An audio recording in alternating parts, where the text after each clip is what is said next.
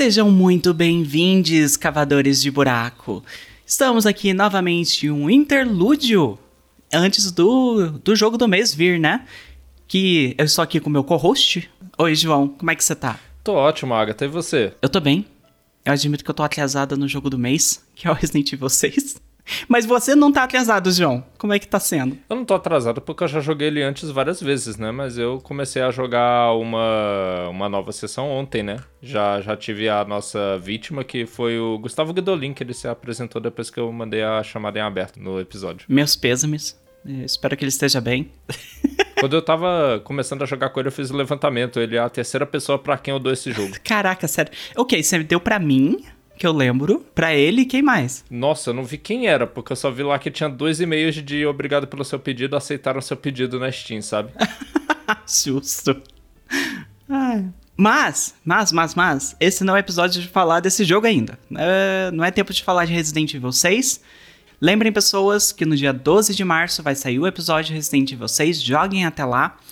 E em maio sai o episódio de Cotor 2. Então lembrem-se também de jogar. Sim. Outro jogo que eu sei que eu tô atrasado porque eu também ainda não comecei. Eu instalei o mod, vi que tava rodando a tradução e não joguei mais. Eu também. Mas eu também tô atrasado na faculdade, né? Então tá, tá tudo. A única coisa que eu tô em dia é o que eu vou falar aqui nesse episódio, mas eu deixo isso pra depois. Eu não tô em dia com as coisas que eu tô trazendo aqui pro episódio, não, mas eu vou trazer do mesmo jeito. E para começar então, João, o que, que você traz? O que, que você andou fazendo essa semana? Pô, foi bem essa semana, Agatha. Eu quero falar agora que tá fresco na minha mente, apesar de eu ainda não ter terminado, porque eu e meu irmão pegamos e começamos a assistir a nova temporada de True Detective, Uh! a série da HBO, que se chama dessa vez Night Country. True Detective, você conhece essa série, Agatha? Conheço, conheço. Eu assisti as duas primeiras temporadas. A primeira eu assisti quando tava no hype, assim, as pessoas falando, porque ficou muito famosa na época que saiu, né? A segunda eu acompanhei enquanto saía. É, o meu irmão terminava de assistir Game of Thrones na HBO, eu ficava um pouquinho mais pra assistir True Detective. Mas a segunda não é tão boa. Então eu terminei, mas ficou "Ih", mais ou menos. E daí eu não assisti mais a terceira, que essa é a quarta, não é? Essa já é a quarta, realmente, a que acabou de sair. Eu vi a primeira também naquele hype, né? Quando todo mundo tava elogiando, vi acompanhando ainda e realmente foi muito boa. Uma das melhores séries que eu já vi. Era muito intrigante, tipo.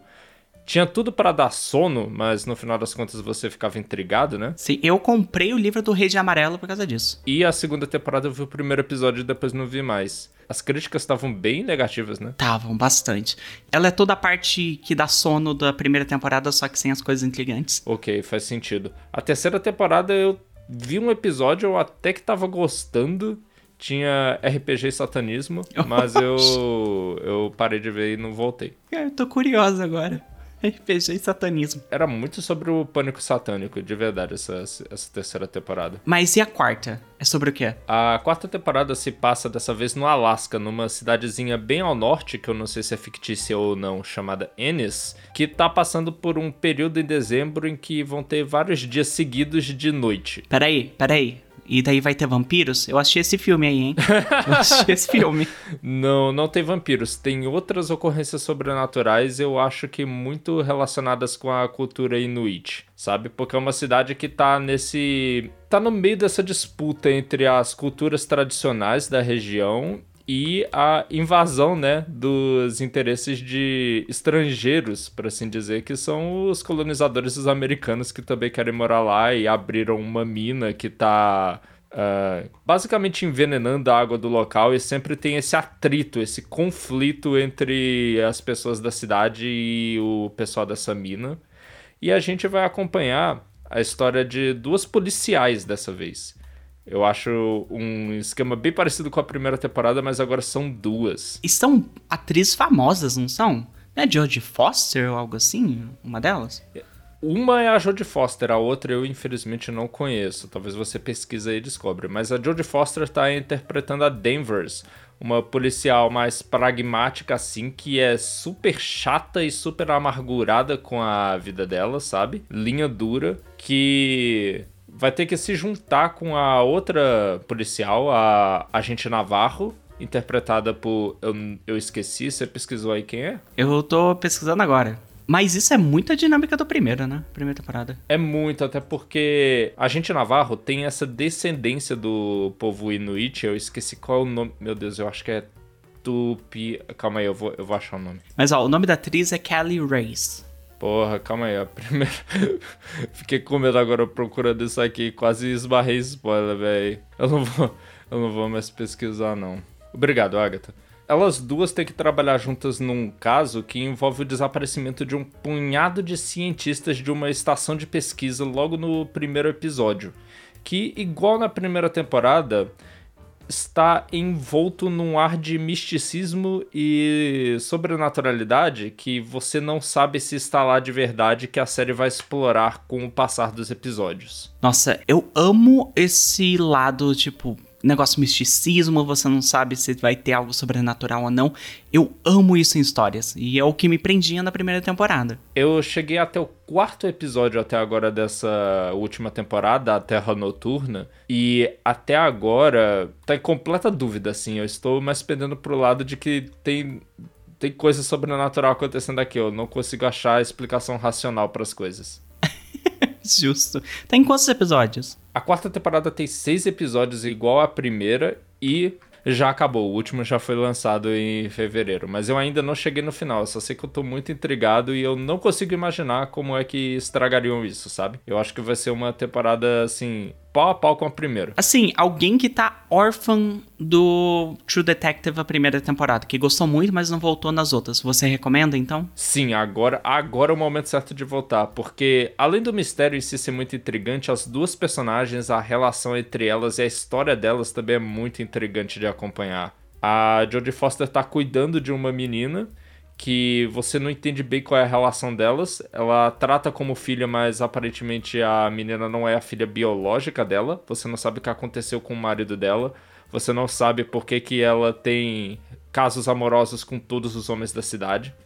Enquanto isso, do outro lado, a Kali Reis, a personagem dela, a Navarro, tem uma irmã que foi diagnosticada com transtorno bipolar, com esquizofrenia e que talvez tenha um componente sobrenatural também nisso aí que ela tá passando, sabe? Aham. É muito interessante ver a relação delas uma com a outra, a relação delas com o resto das pessoas da cidade e acompanhando o mistério não só do, dos desaparecimentos, mas também da vida das duas, assim.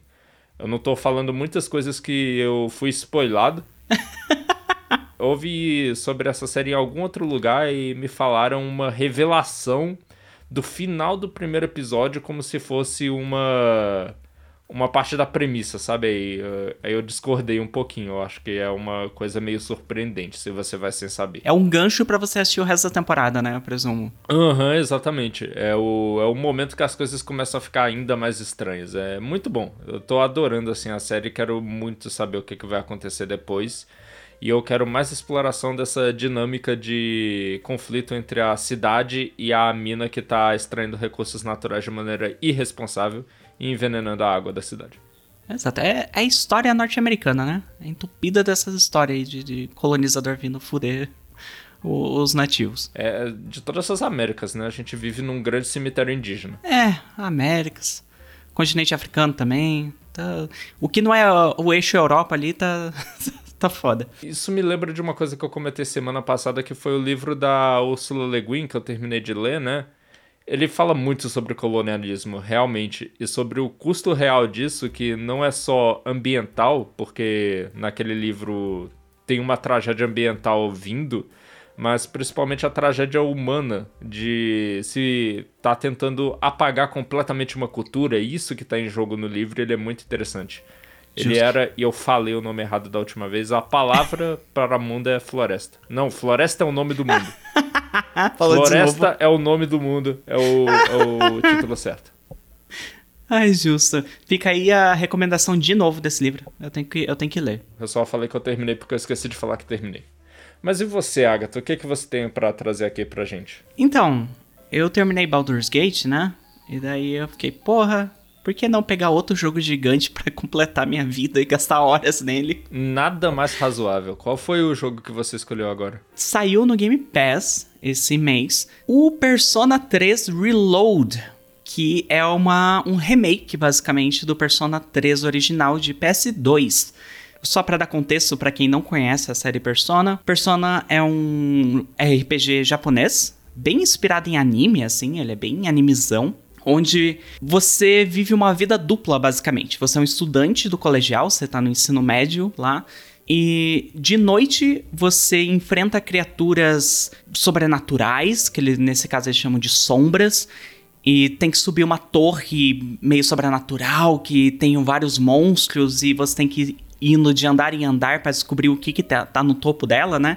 Nessa hora da meia-noite que eles chamam, porque quando dá meia-noite acontece um evento no mundo onde todo mundo viram literalmente caixões no meio da rua e existe uma hora em que pessoas especiais conseguem ficar acordadas, mas a maioria tá desacordada, e é onde esses monstros aparecem. Só que quando você não tá batalhando esses monstros nessa hora da meia-noite, você tá vivendo sua vida escolar. Você tá literalmente indo na escola, fazendo amigos e o jogo é quase um visual novel, assim, um, dating sim às vezes. Porque você escolhe passar tempo com certos personagens para ir descobrindo a história deles e eles te dão pontos que ajuda para você ir na batalha mais tarde. Eu sou muito fã de Persona em si. Eu não sei qual é a sua história com Persona, João. Você já jogou muito? Como é que é? Resumindo curtamente, eu joguei primeiro Persona 4 no emulador de PS2 junto do meu irmão, eu adorei. A gente meio que fazia turnos jogando e a gente fez a mesma coisa no Persona 5, que eu comprei o meu PlayStation 4 para jogar Persona 5, comprei a edição de colecionador do Persona 5. A gente ficou meio apaixonado. É, eu era algo similar assim. Eu joguei o Persona 4 no emulador também. E quando saiu o Persona 5, ele saiu para PS3 também, né? Daí eu joguei no PS3. Porque, nossa, Persona 5 é um jogo de PS3, eu esqueço isso às vezes. Ah, sim, a gente tem que lembrar que Persona 4 é um jogo de PS2 que saiu no ano de 2009, se eu não me engano. É, foi 2008. É, você tá certa, Agatha, foi 2008. Eu voltei para ver Persona 3 também, né? Eu rejoguei a versão Fast, que é uma versão especial que tem no PlayStation 2. Eu também voltei para alguns Shinigami Tensei, que eu joguei o Nocturne, eu joguei o Strange Journey. Então eu gosto muito da série, eu gosto muito principalmente da série Persona, porque é por causa desse negócio social que eles colocam. E eu tava muito animado para esse remake do 3 e nossa, eu não podia estar mais feliz. Porque ele pega todas as coisas que a série foi aprendendo com o tempo, que nem o João falou. O Persona 4 é de 2008. O Persona 3 é antes disso, eu acho que é tipo 2006. Então, é uma série que foi evoluindo muito com o tempo e aprendendo principalmente coisas de qualidade de vida. O Persona 5 é um jogo muito mais gostoso de se jogar do que o Persona 3 original de PS2. Tanto que é difícil você voltar para a era PS2 dos Personas, porque tem muita coisa que é tipo obtusa, é chato de você fazer, sabe? O remake foi muito bem-vindo por causa disso. Ele trouxe todas as qualidades de vida que um Persona 5 Royal, né, que é a versão melhor do Persona 5, tem para um Persona 3. Que, na minha opinião, agora que eu já joguei 60 horas, e eu acho que eu tô tipo nos dois terços do jogo, é a, o Persona que tem a melhor história. Que coincidência, tu tá em dois terços do seu jogo ou em dois terços da minha série. Aí, ó, exatamente. E é tipo, o Persona 3 tem algo muito especial nele, porque todos os personagens meio que pegam uma, um tema para tratar, né? Persona 4 era muito sobre se descobrir, se aceitar, as coisas que você esconde da sociedade. O Persona 5 é você se revoltar contra as coisas que você acha errado. E o Persona 3 é muito sobre saúde mental, em geral. Ele trata muito sobre depressão, ele trata muito sobre culpa, mas ele faz um bom trabalho de falar sobre saúde mental, principalmente num jogo que é, sei lá, 2006. Que jogo que tava falando de saúde mental em 2006? Sei lá, Psychonauts. É o único que eu consigo pensar. Verdade. Eu acho que o grande destaque é que isso é, uma, é um aspecto mais sombrio da vida de um estudante de ensino médio, porque afinal de contas o protagonista e seu grupo de amiguinhos é todo estudante de ensino médio que ninguém quer abordar, mas muitas vezes acontece assim na vida real. É bom ver isso refletido um pouco em arte. Eu acho que por causa disso, Persona 3 fez um impacto muito grande em quem resolveu jogá-lo. Sim. E tipo, principalmente o Japão, né? Que tem muito problema de. não só no, no estudantes, mas em trabalhadores também, né? O, o problema de burnout, de, de saúde mental em geral em relação ao trabalho e à vida acadêmica. O Persona 3, ele trata isso de várias maneiras. Tanto que ele ficou infame por ser o jogo onde crianças dão tiro na própria cabeça. Porque a forma de você evocar sua persona, que é o é tipo o Pokémon que você usa nas batalhas, né? É, é o, os protagonistas têm uma arma que é de mentira, não é uma arma que dá tiro de verdade, mas eles têm que apontar na própria cabeça para atirar entre aspas para conseguir evocar essas personas. E isso ficou infame, né? Porque, porra, é, são adolescentes dando tiro na própria cabeça. E, esse, e isso que virou o jogo por muito tempo. Ficou, ficou críticas de normalização do suicídio, né? Sim. E, tipo, é, eu acho que isso é, um, é uma mancada do jogo, porque o jogo, ele quer falar sobre problemas de saúde mental, e eu acho que ele fala bem, mas o fato de eles colocarem esse ponto, que é muito chamativo, que é dar tiro na própria cabeça, que é tipo, ai, sabe, vai contra a mensagem do jogo em uma certa maneira. Caramba, eu sempre achei que isso era um detalhe meio genial do jogo, porque eu pensava que ele estava fazendo um comentário sobre a maneira como isso, pra pessoa que tá passando, meio que é um pensamento constante que ela retorna sempre e tal, e acaba ficando normal pra pessoa mas não, não é legal, na verdade, sabe? E ele fala isso no texto do jogo. Ele fala isso no texto do jogo. Eu acho isso muito bom. Ele é sobre isso. O problema é que, tipo, o que passou para fora, entendeu? O que as pessoas que não jogaram, que viram de fora, o que ficou conhecido é pessoas dão tiro na própria cabeça. É isso. Aham, uhum, ok, faz sentido. Mas eu fico feliz de saber que pelo menos o jogo não põe isso lá à toa, né? Ele põe para fazer um comentário. E eu gosto muito do Persona 3, eu acho que se tornou meu Persona favorito da série. Eu não joguei o 2 e o 1 ainda, eu pretendo jogar, baixei o emuladorzinho de PSP no, no, no tablet. Mas por causa que além da história, que me pega muito mais, eu acho que é uma história muito mais adulta, assim, muito mais séria do que os outros personagens. Tem desenvolvimento de personagem muito mais interessante, na minha opinião.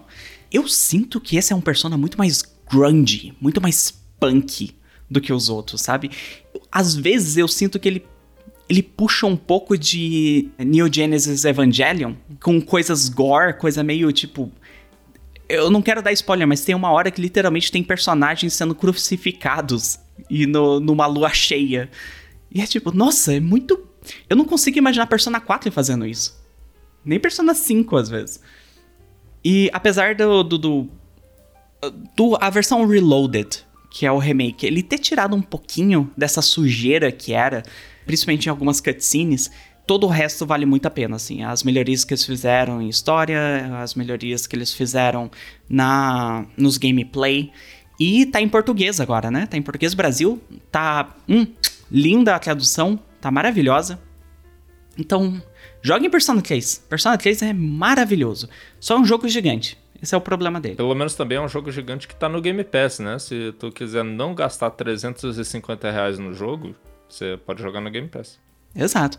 Mas ó, eu, eu gostei tanto que eu já tô. Eu nem terminei o jogo ainda. Eu já tô pensando, nossa, eu acho que eu vou comprar o Persona 5 Royal para jogar logo em seguida. Sei lá, talvez seja uma boa. Eu nunca joguei as versões melhoradas dos Personas. Dizem que o Persona 5 Royal é muito bom, a melhoração dele.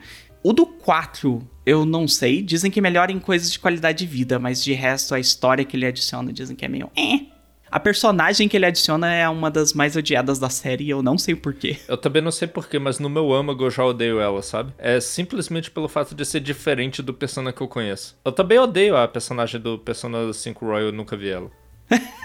eu não conheço ela, eu vi só o comecinho do Persona 5 Royal. Tiraram do Game Pass, daí eu parei de jogar. Mas joguem, joguem Persona e é maravilhoso, tá comendo minha vida. E uma comparação que eu faço é, eu tava jogando Baldur's Gate 3 e eu fechei com 70 horas de jogo. Eu cheguei nas últimas 10, ali eu cheguei em 60 horas, eu já tava tipo, eu não quero mais side quest. Vamos ruxar porque eu quero terminar essa história. Pelo amor de Deus, eu tô, tô amando, mas eu quero terminar essa história porque eu tô cansada. Persona 3 eu acabei de chegar em 60 horas e eu tô tipo, me dá mais. Eu quero mais. Pelo amor de Deus.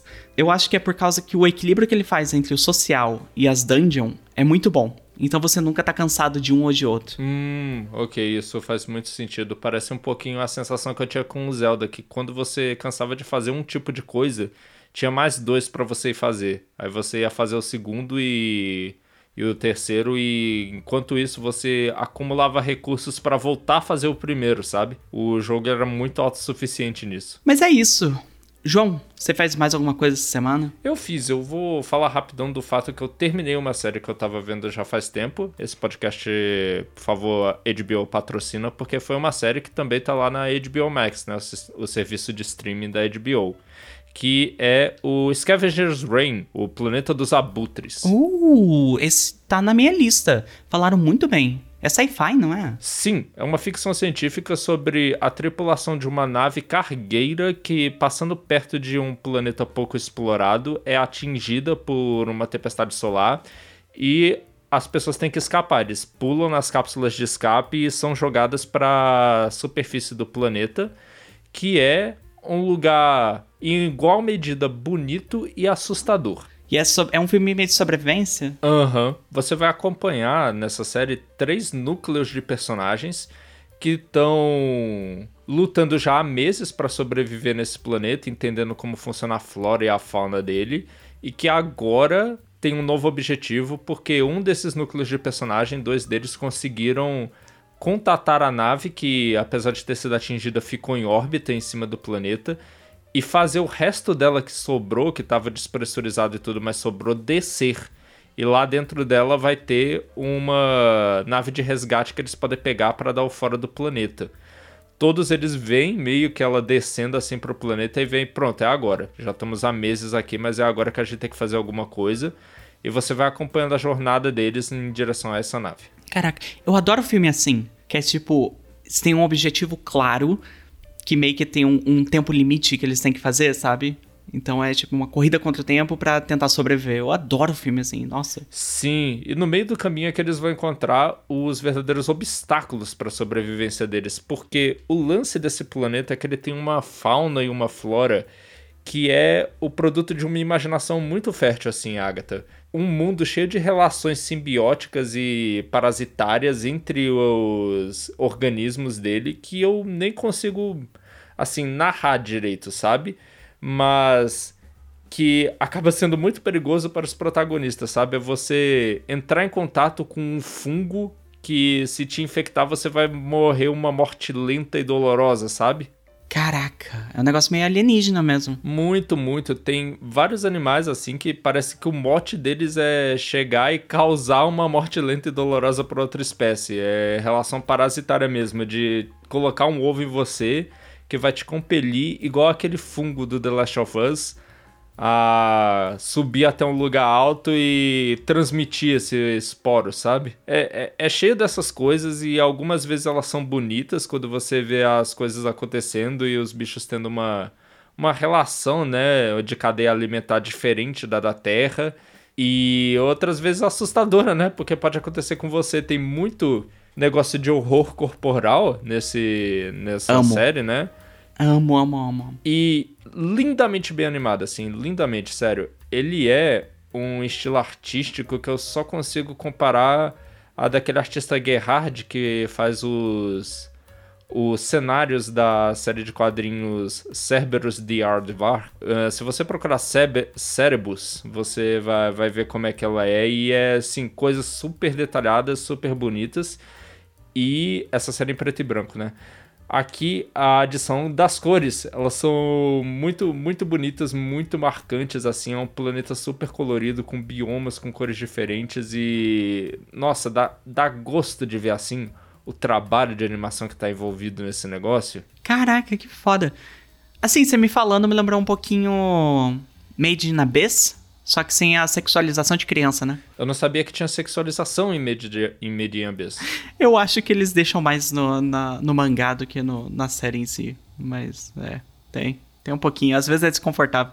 Bom, graças a Deus não tem nem criança na, nessa série, porque eu ia ficar muito triste com elas morrendo de maneiras horríveis. Porque os protagonistas sempre estão em perigo e alguns deles não vão chegar até o final dessa jornada, sabe? Então é uma coisa que você fica muito envolvido com eles, mas uh, também muito apreensivo pela segurança deles. Então deixa você bastante engajado do início ao fim da jornada. São 12 episódios e eu só queria ver o próximo quando um acabava. Ele é fechadinho? Tipo, a história acaba ali? A história acaba ali. Não tem muito espaço para uma segunda temporada, mas também essa série vem de um curta-metragem de animação que usava um estilo artístico um pouquinho diferente, mas ainda com as mesmas inspirações, né?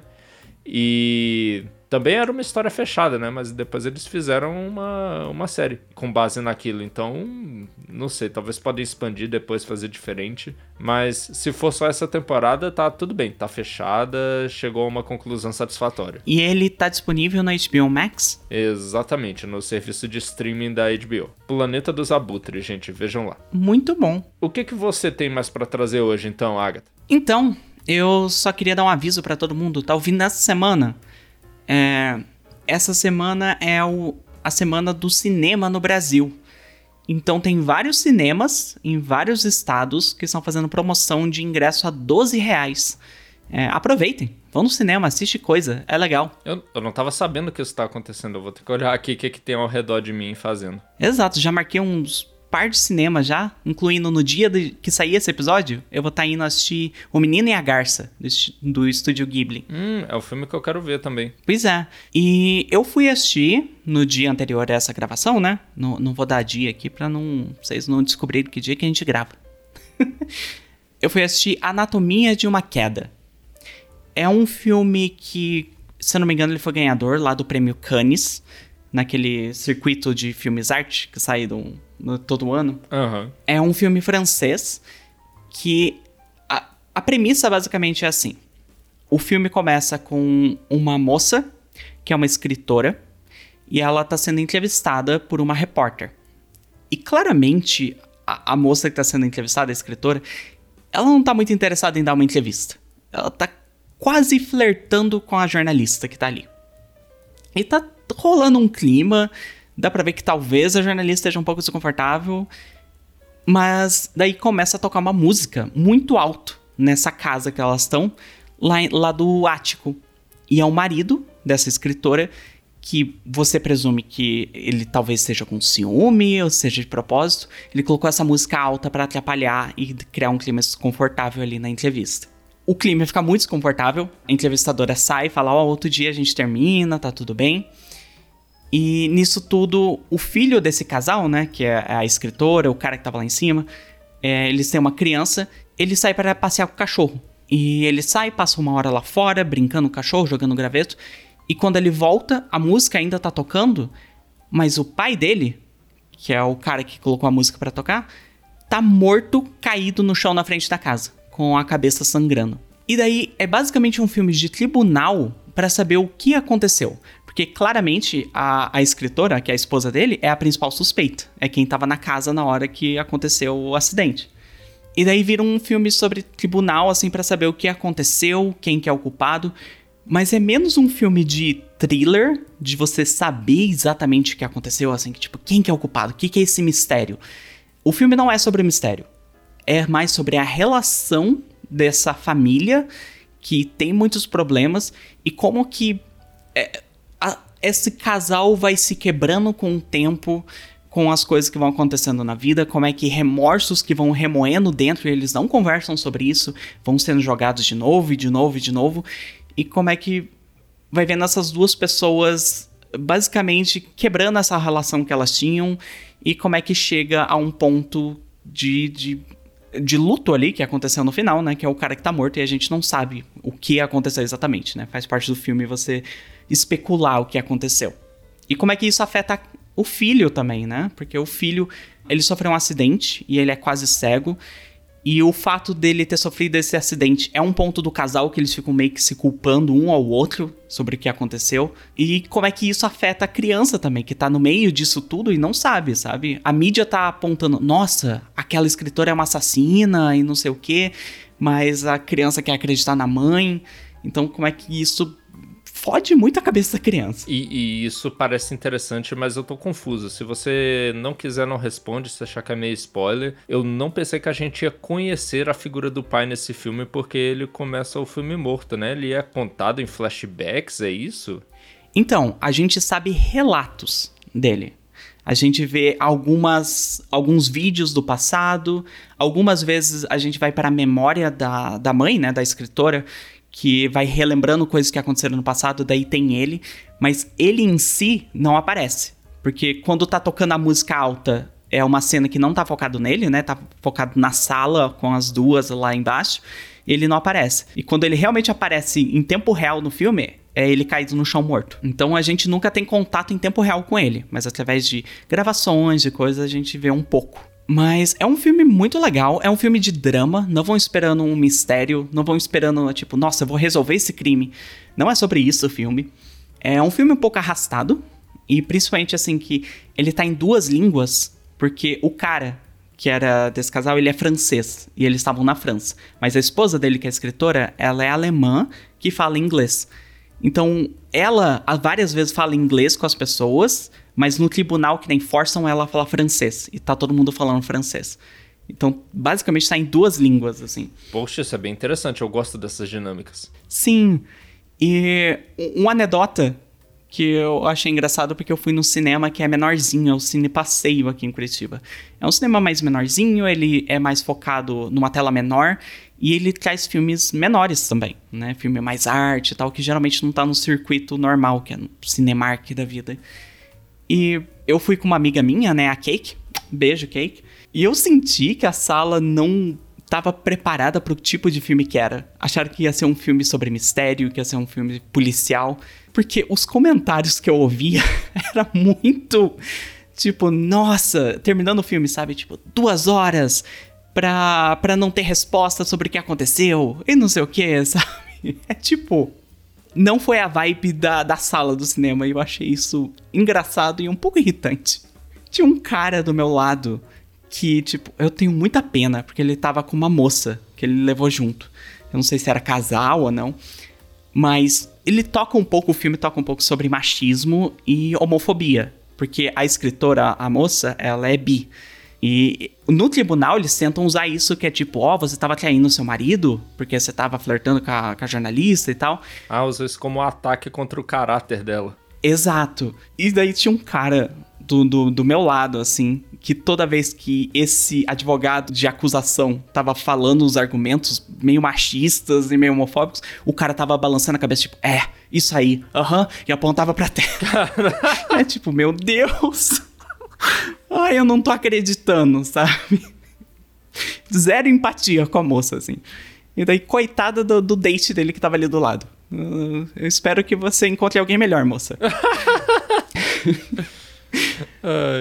Mas é, é, isso. Assistam filmes. É...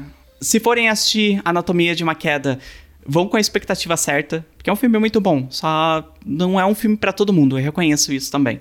Que é um filme mais lento, é um filme mais arrastado e tudo mais. E drama, bastante drama. Não, mas às vezes isso é interessante. A premissa caberia certinho numa temporada de True Detective, mas numa temporada de alguma série ou um filme policial iria para outro caminho, sabe? Exatamente, exatamente. Ia mais pro thriller, ia mais pro mistério, sabe? Em vez da vida da, das pessoas que estavam ali envolvidas. Mas é isso. É isso que eu tinha para falar essa semana. João, relembrando as pessoas, Resident Evil 6, dia 12, isso? Resident Evil 6, dia 12 de março, no feed de vocês, então joguem. Esse é um episódio que é legal porque é fácil eu recomendar que você pode ver o episódio mesmo sem ter jogado, porque talvez você anime e queira jogar depois e ainda vai ser legal. O spoiler não importa tanto. A história é meio boba e isso eu acho que vai ser parte da diversão. Vai muito, meu Deus do céu. Parece que os caras fizeram um melhores momentos de Resident Evil todo no mesmo jogo, assim. Justo. E lembrando que em maio, KOTOR 2, a gente vai falar sobre ele. É um jogo maior, então comecem a jogar um pouquinho antes. É... O próximo mês é Unsighted, né? Porque não, não vai ter votação. Exatamente. Lembrem de comentar, comentem no Spotify, dizem o que estão achando, recomendem filmes pra gente, para as pessoas assistirem. Coloca isso no, na enquete, João. Meu Deus, para de recomendar coisa, eu tenho tanta coisa na minha lista. Mas recomendo sim. Vocês comentarem e dando nota pra gente lá, gera engajamento e o Spotify basicamente recomenda a gente para outras pessoas na plataforma. E isso faz a gente crescer. Exatamente. Se vocês têm pensamentos que não cabem só no comentário do Spotify, deixa o comentário do mesmo jeito. E também mandem e-mail pra gente lá no nosso e-mail. Qual é, Agatha? Contato badp.gmail.com. É isso? É isso aí. Yes! Acertei! Você acertou todas as vezes que eu perguntei, pô. Eu tava na dúvida, eu tava na dúvida, eu não sabia. Eu fui no chute. Não, mas o ouvinte nunca viu nenhum erro, você nunca errou esse nome. Mas é isso aí, gente. Grande beijo, abraço, até semana que vem quando a gente apresenta o nosso convidado. E tchau. Tchau.